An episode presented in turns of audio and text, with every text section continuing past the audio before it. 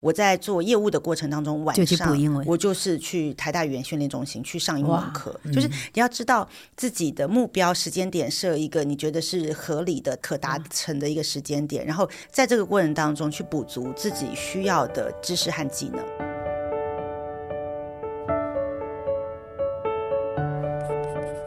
你了解 CEO 吗？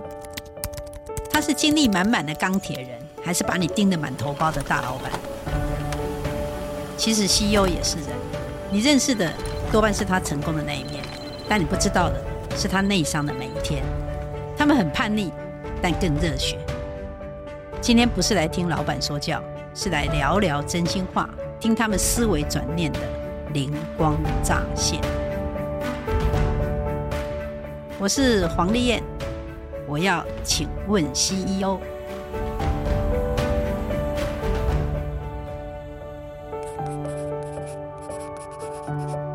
各位听众朋友，大家好，欢迎收听，请问 CEO，我是外商 CEO 内商每一天这本书的作者黄丽燕，也是 Wave 中小企业 CEO 品牌领导学的创办人。今天我要请问的 CEO 是台湾莫德纳帝号员工，莫德纳台湾总经理李怡珍 Joyce。请跟听众打声招呼。Hi Margaret，大家好，我是李怡珍 Joyce，今天很开心来到这边跟您分享我在外商每一天，还有内商很多天的一些小故事。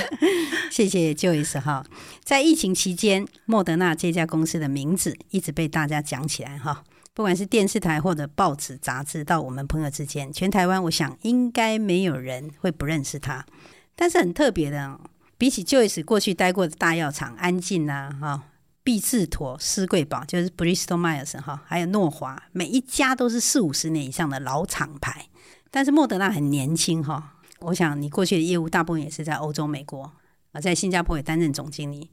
那你今年哈，就是二零二二年，莫德纳才正式在台湾成立分公司，那 Joyce 就是你们的天字第一号员工哈。他说：“他呢，明明挂总经理，实际上都是在做专案经理的事，从面试员工啦、筹备办公室啦、外部联系，他都可以一手包办。要说是经理人，我觉得啦，他比较像是重新自己开始创业，真的是一个没有什么可以打倒你的坚强女性。可以跟我们分享一下你的心路历程吗？从一个做总经理，什么事情都是别人用嘴巴就可以做到所有事情，到所有的事情要用手跟脚跟脑，那可以跟我们分享一下这个心路过程。”谢谢谢谢 Margaret。莫德纳是一家让我非常非常兴奋、非常 excited 的一家公司哦。它其实到今年才十三年的时间，是我目前服务过的公司最年轻的一家公司。那其实，在一年前，当时也是《天下》杂志也有报道，就是我还记得是去年的二月，《天下》杂志也有报道说，哎，莫德纳要来亚太地区几个国家成立分公司。那当下我就哎对这家公司有完全被。吸引住了，然后开始了解。这家公司，它在过去这呃十数年来，它的一些发展的历史，以及特别是在疫情期间，它到底为全球人类健康呃做了哪一些，真的是让让我们非常感佩的一些故事。嗯、所以当这个机会来的时候，又可以让我这个二十几年在外商的经验里面，开始有像创业家的这样子的一的一个机会，我就觉得，哎，我很想把握住这个机会，因为它其实是呃让我在我熟悉的这样子的一个外商。环境里面，但是真的是像是一个新创公司，从从一个 start up 的这样的的一个机会，所以哎，起心动念就这样子让我做了决定。可是经过八次面试，哎，你也受得了？我好佩服你哦。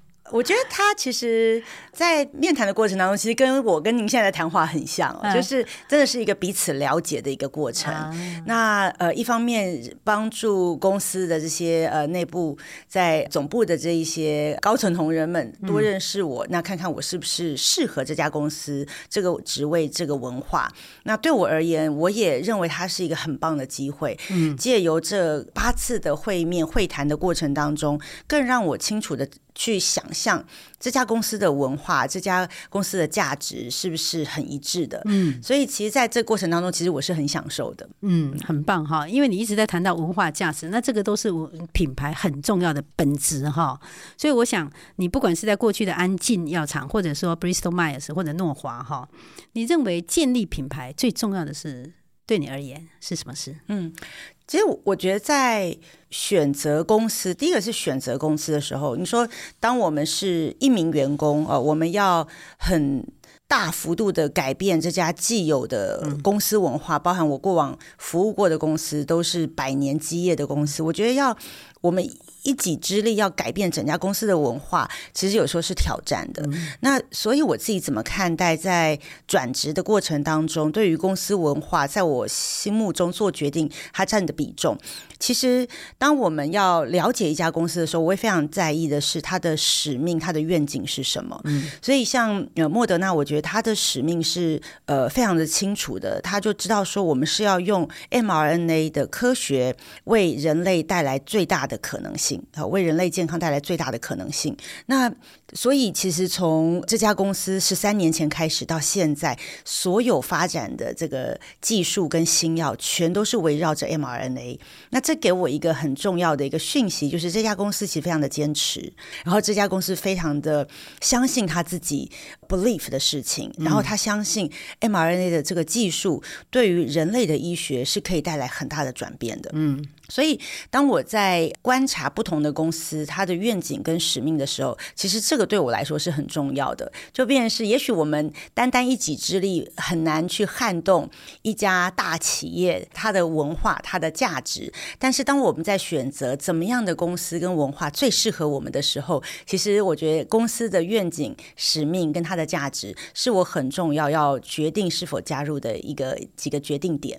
所以我想建立品牌，为什么我们常常在讲说，如果你建立好一个真正的品牌的时候，你就很容易去吸引到非常好的员工。为什么？因为你是用使命跟愿景去吸引到那些相信这个使命、相信这个愿景的人。没错，没错。所以其实在我过往担任。不同的公司和到现在莫德纳台湾总经理的角色当中，我其实很看重的一件事情是 corporate branding。嗯，就是我们不是只是在销售产品，做你的每一个药品产品的这个行销销售而已。其实，身为总经理，他更是一个很重要的 corporate branding，是是在我们每天工作里面很重要的。我要行塑全球总部有他的 corporate branding，但是在我们不同的国家地区，我们想要行塑我的公司，我带领的公司是。么样的 corporate branding？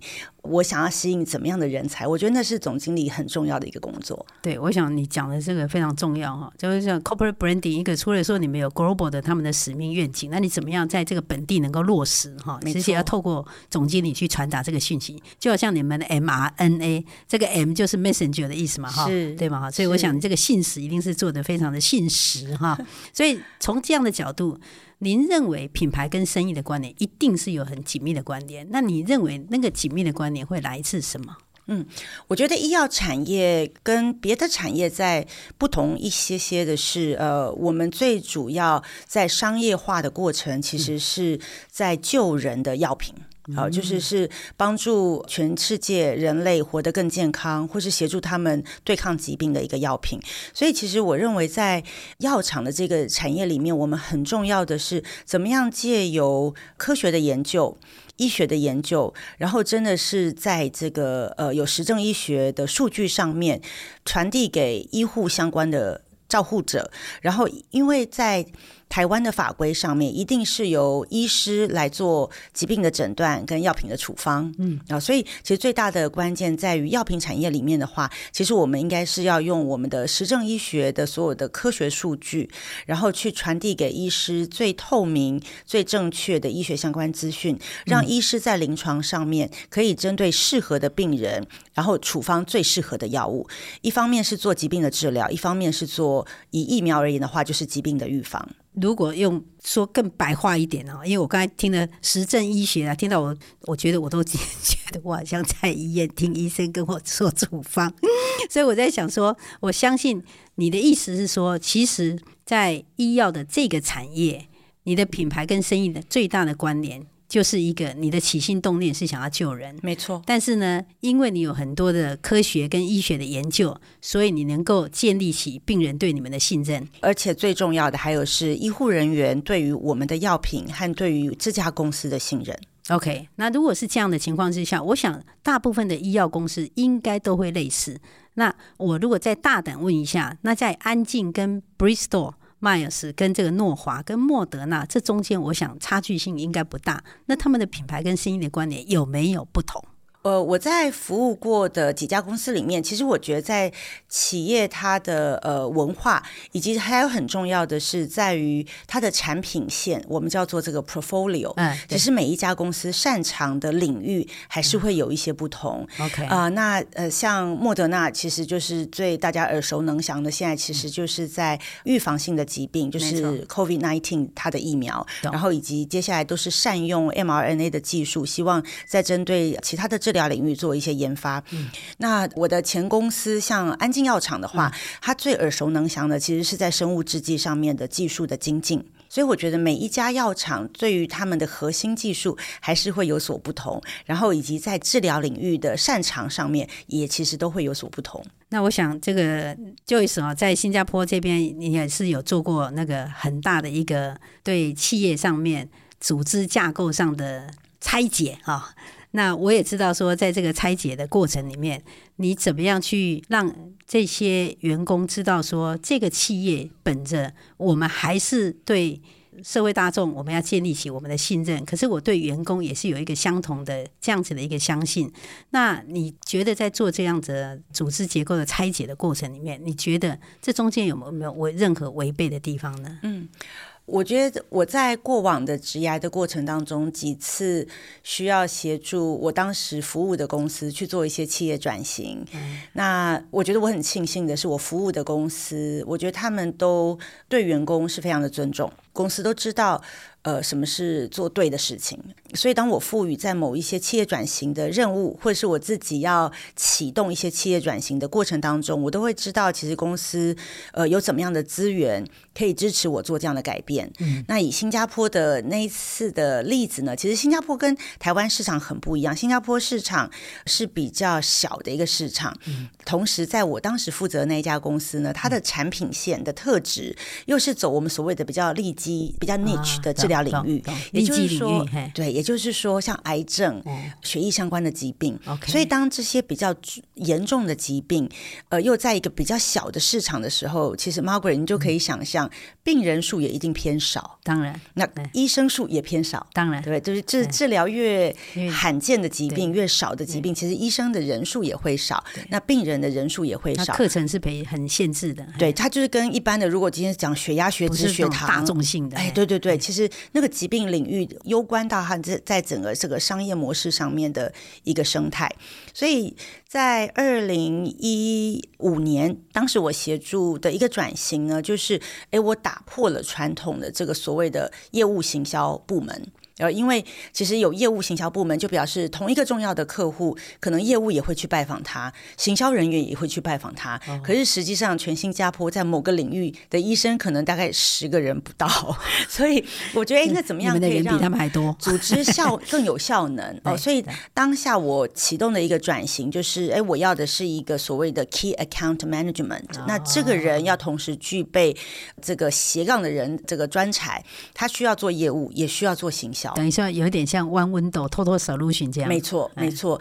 那在这个转型的过程当中，借由非常清楚的沟通，让员工了解我们需要把组织的架构做怎么样的调整。嗯、然后，此外，呃，他需要透过一个非常公开透明的重新甄选的模式，让有意愿和有正好适任的人留下来。嗯、那如果有一些同仁，例如说，哎，他很擅长在行销，可是他就是不想每天去跑医院。嗯他不想做业务的工作，或是有些同仁，他可能诶业务很擅长，但是他完全没有办法做行销策略，没有办法做行销规划，找出他们的天赋优势。对，像呃，可能真的在当下不适任的员工，那真的也就必须要跟公司 say goodbye。然后适任，而且对于诶这个是一个新的挑战，他可以同时做行销业务，呃，那有意愿也适任的员工，那他们就会留下来。所以那是一次，也是我在做协助公司在做企业转型的一个经验。据我所知，那个案子是蛮成功的哈，所以在这么多的那一次，其实新加坡的成功的案子呢，还在当时，其实公司有在内部广为宣传，因为其实欧洲有一些小国家也是一样，人口数也是数百万人，然后他们也看到，哎，新加坡的这个成功案例是可以值得其他的欧洲国家可以去参考。嗯，所以我想那个案例你应该也做了很多的 roadshow 哈。哎，对，有 在二零一六年的二月，那时候全球的总经理都到新加坡开会，哇呃，我就做了一次的简报。你有没有站起来跟他讲，我是台湾人？那我想这么多的品牌哈，尤其你一直有提到说这个品牌的重要性跟跟生意之间的关联，那。就你过去你在看的这几个四家公司，你这么多年的服务经验，有没有在品牌上它最不能犯的错误？但是可能是公司有你有看到公司在那个地方有犯了一些错误，那从那个错误你也有做了很多的学习，可以跟我们分享一下吗？我我觉得比较难说是错误，因为在医疗产业里面，有时候我们很不愿意面对到的现况，就是临床试验的失败。但是我觉得那个是没有人期待这样的事情发生的，呃，但是的确有时候，因为就像我一直在强调的，实证医学它就是必须要用很严谨的实验设计去确保这个药品的疗效。那的确，呃，过往我的在职涯的过程当中，的确还是会遇到让大家觉得很失落的，就是哎，临床试验到第三期，结果我们没有办法跟对照组比较出，或是跟现有的药物治疗药物有比较明显的这个胜出的疗效。那我觉得那个其实对于药厂都是很大的一个挫败。可是这理论上应该是属于产品线上面的，这是产品线上的，可能是说在对预期上面有时间上的差异哈。对，那可是如果就品牌而言呢？你觉得最不能犯的错误会是什么？其实那也是在品牌上面很大的一个挫败，因为在药厂的规划里面呢，其实，在临床试验阶段，特别像是三期，或者是对于这个药物它是多一个适应症，其实在行销的配置上面都已经在准备了。因为大家都要先准备好，说，哎，预期三期的临床试验，如果马上确效的话，其实可能它接下来会在很快的进入到上市的阶段。哦，所以从你的角度上来讲的话，你认为说在行销上面，因为所有的安排其实是根据那些去做一点配置，那对你而言，这个就是品牌上的差异。Pre-launch 其实都已经在做准备了，就是临床试验还没有知道最后的结果，但是其实在哎产品的定位，接下来我都已经预期认为，哎，其实如果产品应该是会成功。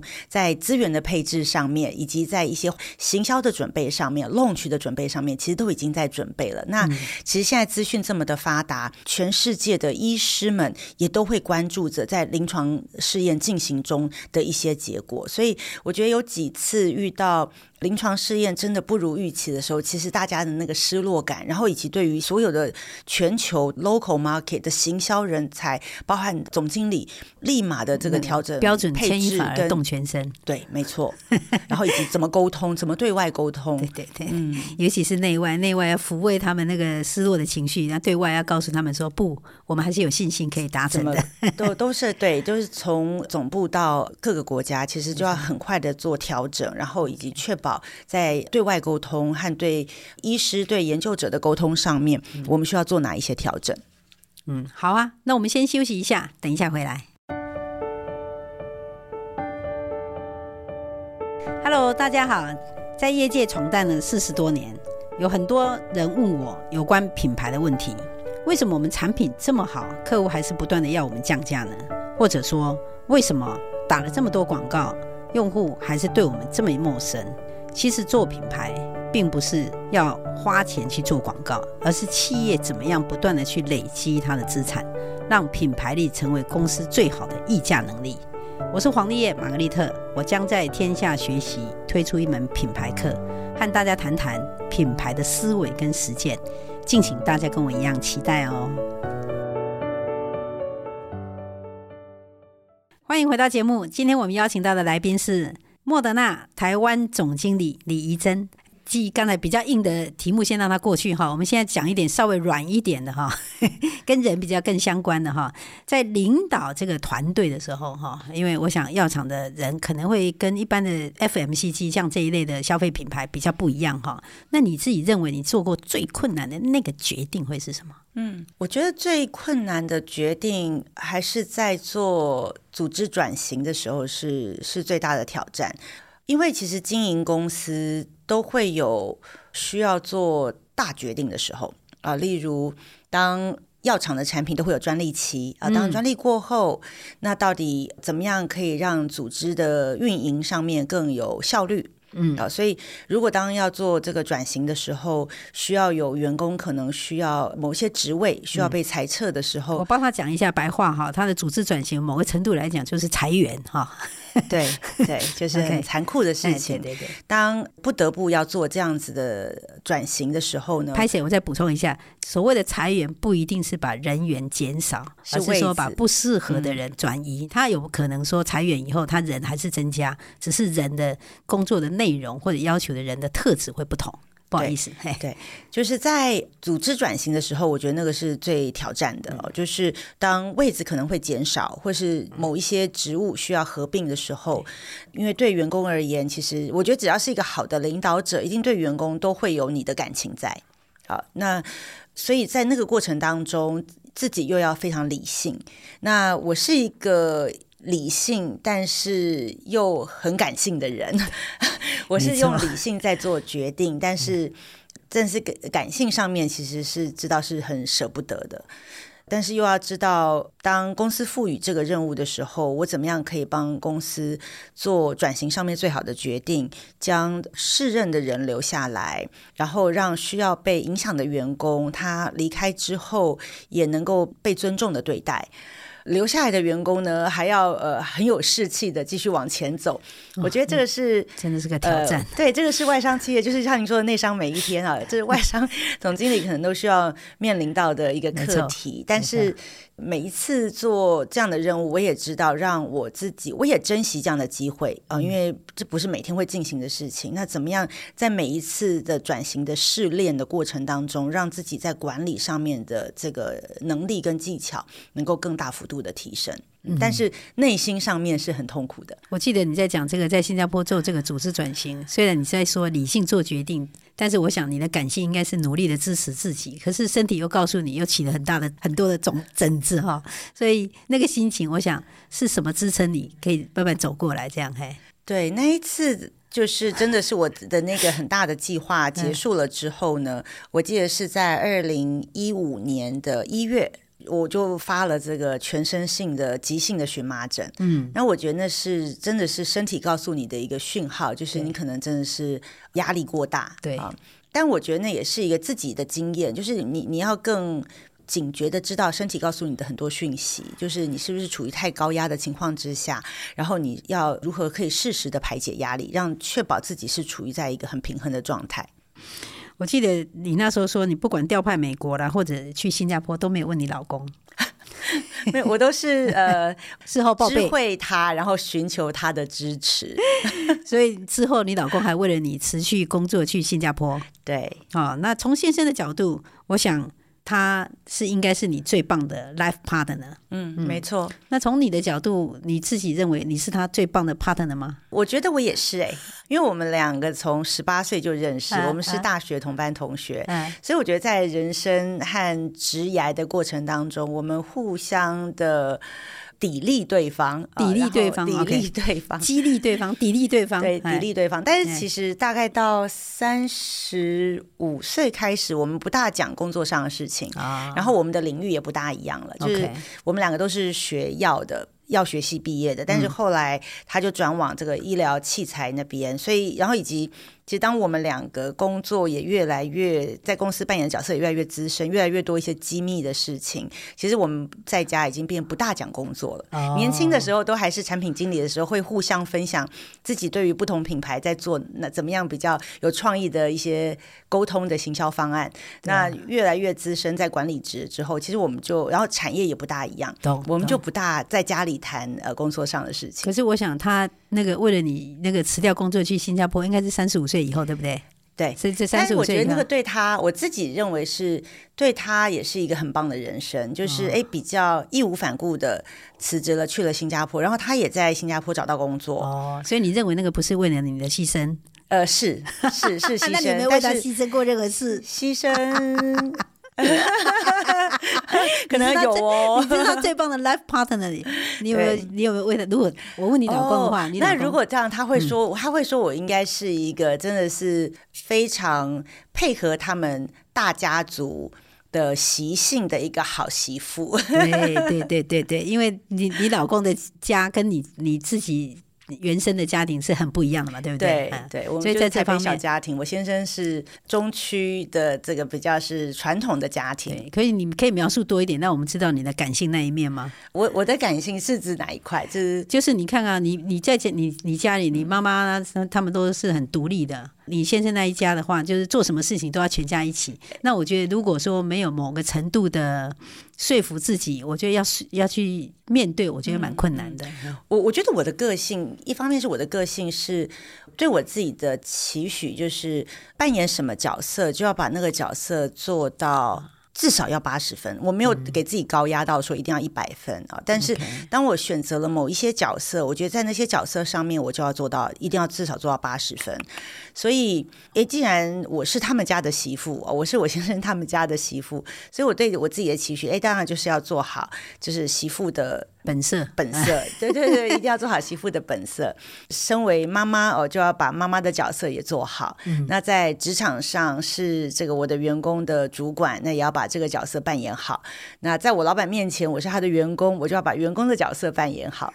所以，哎，这是这是我蛮大的一个信念。嗯、哦，那这表示也是你蛮大的一个擅长，表示你在沟通上面是很很不错的哦。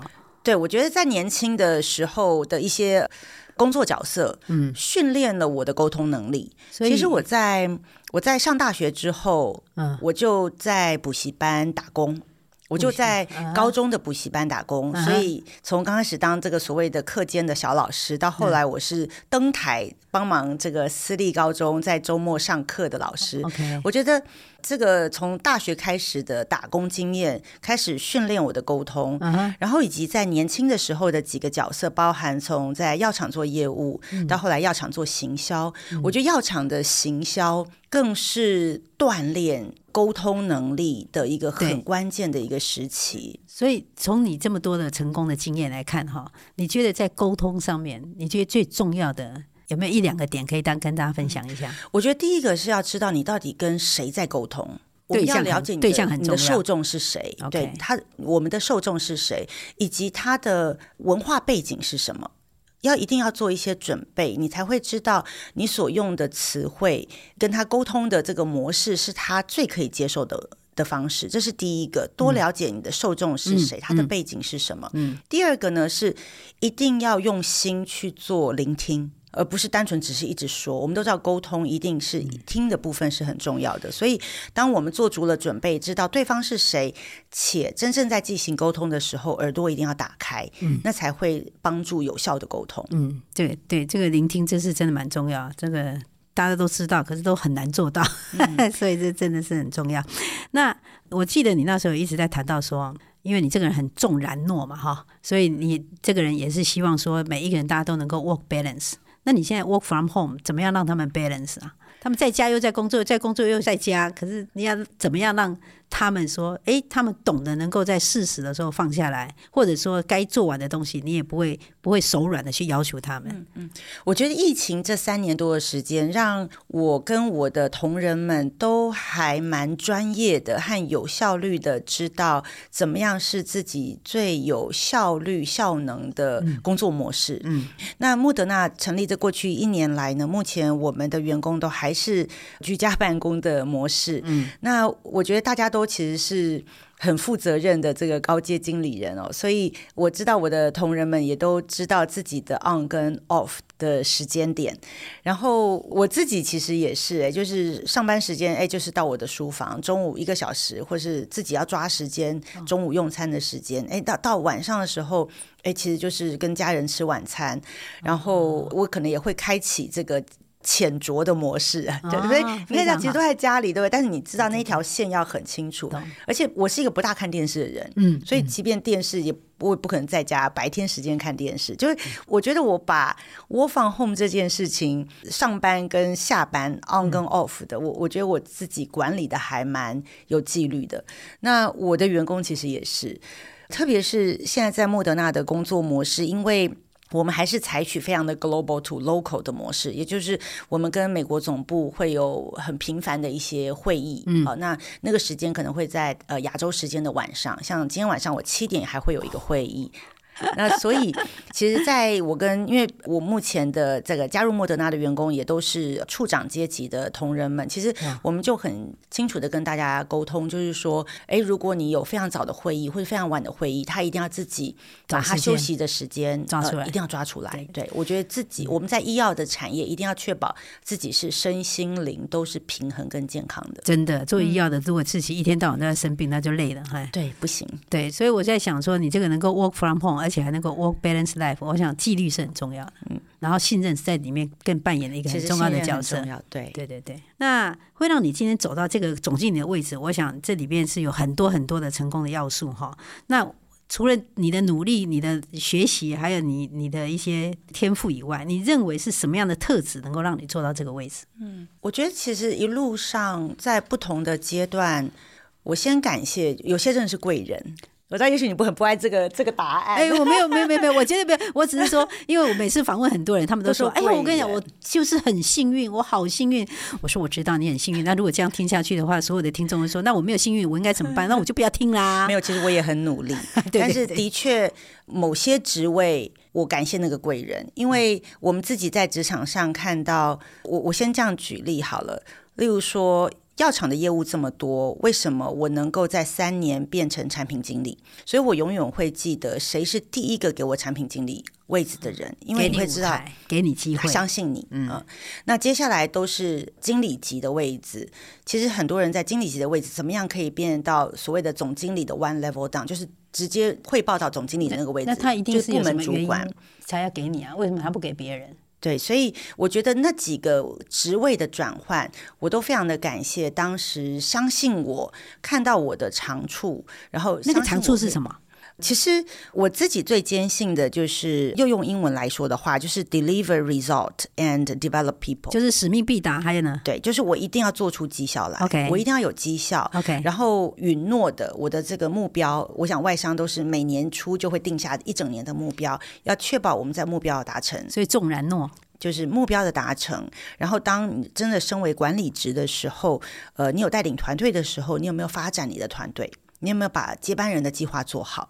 我觉得这个都是外商非常看重的。哦，所以你的意思是说，说第一个一定要做出绩效哈，嗯、然后说到做到，对，然后另外更重要的是，你愿意也是给别人机会。对，其实发展人才是我更大的热情哦，就是真的怎么样在团队里面能够把人才让他发光发亮哦，不止在台湾被看见，最好代表台湾哦去我们总部去出国比赛，我觉得那都是我我感到非常骄傲的部分。那但是还有回答 Margaret 您刚的真正的这个这个问题哦，嗯、我认为。还有一个是，我会在不同的时间点设定目标。我是一个很清楚知道我的职涯的目标，然后我把时间点定在那里。那当然，我没有想要把自己压的这个压力很大。可是我记得在呃，我刚出社会做药厂的医药代表的时候，我当时给我自己定的目标就是：哎，我希望四年内我要当产品经理。啊，就是要有一个很清楚的时间点，然后让这个时间点怎么样去补足自己需要的知识或是技能。嗯、那当时我就知道说，哦，在外商药厂你要当产品经理，你的英文一定要好。嗯，所以我在做业务的过程当中，晚上就英文，我就是去台大语言训练中心去上英文课。嗯、就是你要知道自己的目标时间点，设一个你觉得是合理的、可达成的一个时间点，嗯、然后在这个过程当中去补足自己需要的知识和技能。然后另外一块就是像我后来当了这个部门主管之后，我就知道说，如果我希望在往更高的职位发展的话，我可能需要有呃海外的工作经验啊，呃，所以把这一块也是，因为我们知道这个外商在培训总经理的过程当中，他们看中的几个重要的特质哦，不完全是哎你在台湾做的多好，他要的是你还要有国际不同的国家的这些经验，对，而且他可能要看你的 mobility 的可能性，对，所以那时候呃一有在这个美国总部的工作机会的时候，我就非常毅然决然的觉得，哎，这是一个我要把。握的好机会，完全不用讨论，嘿，哎，完全不用跟老公讨论，就说，哎，就报备一下，我要去了哈。对，那也感谢他的支持。所以，如果你现在的你，虽然你现在很年轻了哈，但是如果回到年轻的时候的你，三十岁的时候的你，那么你会给他一个什么建议呢？我会给三十岁的 Joyce 一个鼓励，呃，我会说，谢谢你在年轻的时候这么享受你的工作，这么辛苦的工作。那我记得那时候我我应该是在。辉瑞药厂担任产品经理，嗯，那时候的我应该是负责全台湾销售第一名的产品。那时候还没有高铁啊，但是我负责全台湾的市场，所以呢，哎，可能一早五点多从松山车站坐火车要去彰化基督教医院做一个我的产品说明。那我会给我三十岁的自己说，谢谢自己那时候。那么认真，那么享受在工作，我觉得那都是对现在的我是一个很可贵的，在打底的阶段，在练马步、练功的一个阶段。所以那时候三十岁的你是很认真、很努力，哈，也享受工作。嗯。但那时候的你，如果有什么东西你，你你觉得如果再给他。建议，如果还能够做到什么东西的时候，可能对你现在的自己可能会更好。比如说，他可能酒可以喝多一点。嘿，我会跟我三十岁的时候说，如果我能够有外派的机会，我会再更早出去。就不要拒绝任何一个外派工作的可能，这样子哈。对。那如果你自己在觉得说，哎呀，我觉得这这真的能量已经很低很低很低了，可是还没有到生病的阶段的时候，有时候真的就是很累。可是那个累不是说，哎，我是经历了很久很久的累，而是一两天的累，或一两个礼拜的累，或一个月，或者做完一个 project 的累。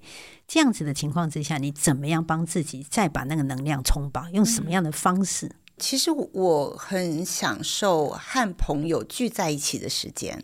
这是我自己定下来的，就是我其实我把朋友跟工作的同事是有一个界限的，就是我的朋友大概都跟我的工作是没有关系的，特别是担任总经理之后，我觉得尽可能的不要把同事又变成朋友，就是在有工作上的关系的时候，所以我很享受跟朋友在一起的一些聚会，我觉得那个是让我 recharge 重新充电的一个过程，即便是吃一顿饭。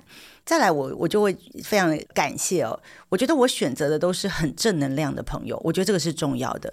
年轻的时候，也许我们无法选择朋友，但是到了一个年纪，你可以自己选择要跟哪些人持续的往来。嗯嗯。所以我会。持续的维持跟这些正能量的朋友，然后不同领域的朋友，然后呃，他们真的都是我很重要的这个充电宝哦。就是也许他们不晓得我很累啊，因为我们的领域都不一样。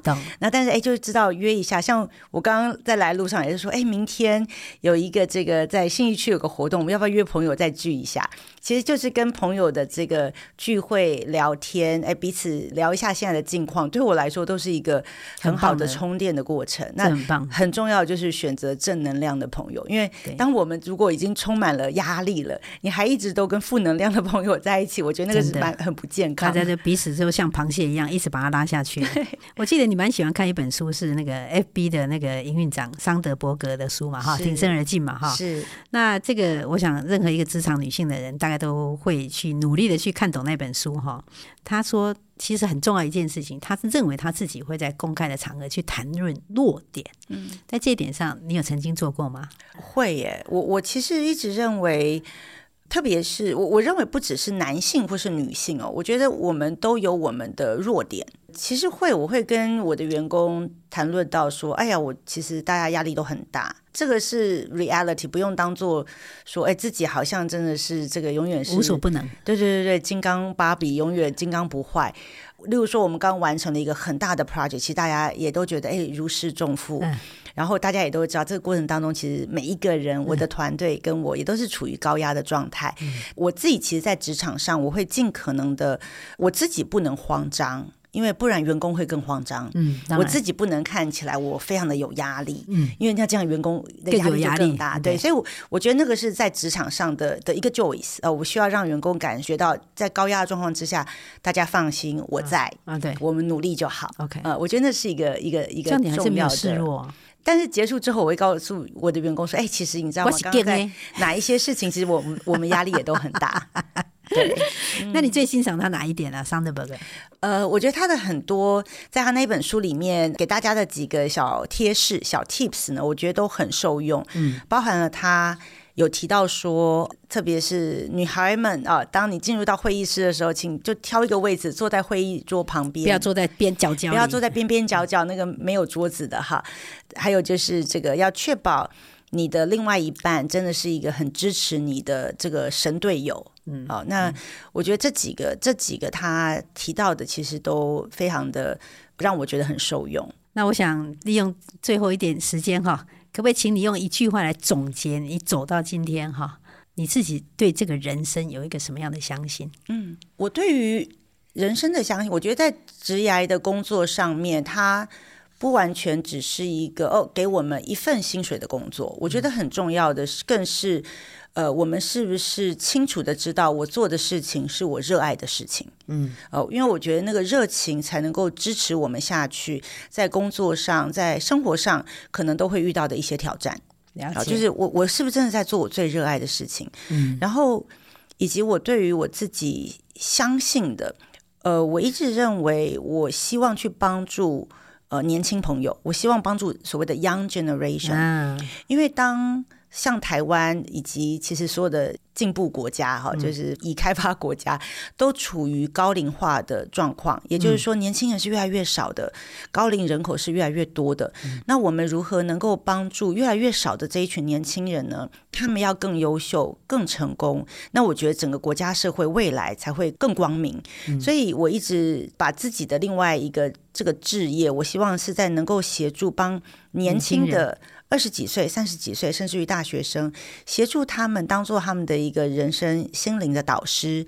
当他觉得在学业、工作上遇到一些挑战，或是不清楚、彷徨的时候，怎么样可以借由我们的一些引导，可以协助他找到更清楚的方向？那当然，在工作上，我们也我也很希望他们能够更成功。这是我希望在职场的下一个阶段，我的置业我能够多贡献的。嗯，太好了哈。